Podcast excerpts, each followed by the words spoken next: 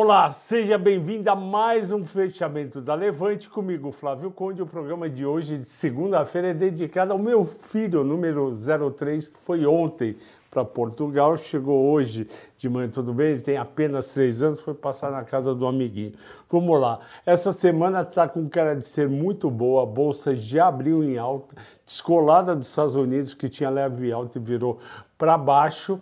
E por quê? Porque as ações de petróleo, mineração, siderurgia e papel celulose estavam muito atrasadas.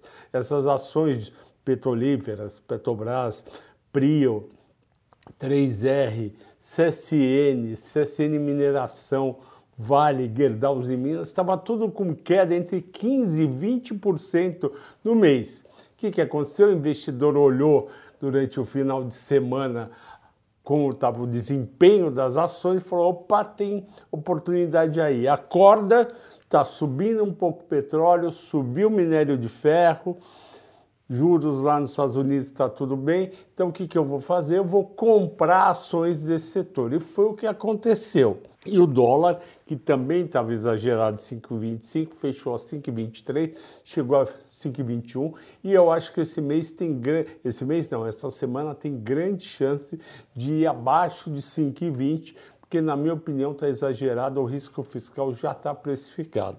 Quais foram as mais negociadas? Petro 4 fechou a quase 28, 27,98, 6,4 de alta, Vale 3, 4,6, R$ 78,06, o Bova 11, 1,96, 97,35, Elet 3, 2,4, 45 e 30, Rente 3, 2,7, 51, 68. Por que que subiu Elet? Porque é dessas ações o porto mais seguro para uma situação de incerteza e quem pagou 42 reais, parabéns, está ganhando dinheiro aí na desestatização já no curto prazo. Nas maiores altas, Petrobras, Eneva, Prio e 3R, essas ações, como eu disse, iam caindo bem. E outra coisa muito importante que eu coloquei no Telegram hoje, o petróleo bateu na semana passada, dia 22, 108 dólares, recuperou hoje de manhã para 112 e eu falei de manhã, o petróleo pode continuar a subir, essas ações não subiu, o petróleo já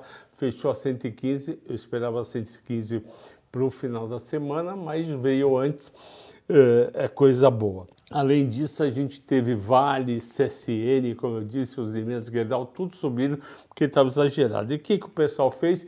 Vendeu aquelas ações com fundamentos muito menos seguros. De novo, a nossa Cash menos 5,5, IEB 5,3, Azul 4, 5,3, CVC 4,7, Gol 4. Ou seja, todas as ações ligadas a turismo ou ação com fundamento mais fraco. Qual foi a escolha dos assinantes da Levante? Foi a nossa querida Suzana. Eu gosto muito de Suzana, ela está cotada a um PL de 3, o que dá a impressão que ela está muito barata. Na verdade, ela tem um EV EBITDA de 4,8 versus um EV EBITDA médio histórico de 5,5, ou seja, está chegando perto, não está tão descontado assim. Por que, que eu olho na Suzano o EV EBITDA e desprezo o PL? Porque ela é uma empresa que tem 50 bilhões de dívida. É uma baita dívida líquida da Suzano, por um valor de mercado de 65 bi. Ou seja, qualquer variação na dívida tira ou coloca valor nas ações da Suzano. Por isso que as ações sobem e descem tanto. E o que, que acontece?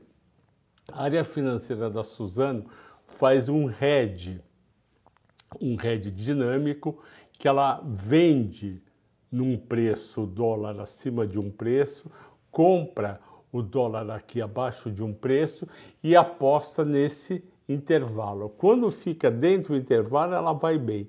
Quando estoura o intervalo, ela vai mal.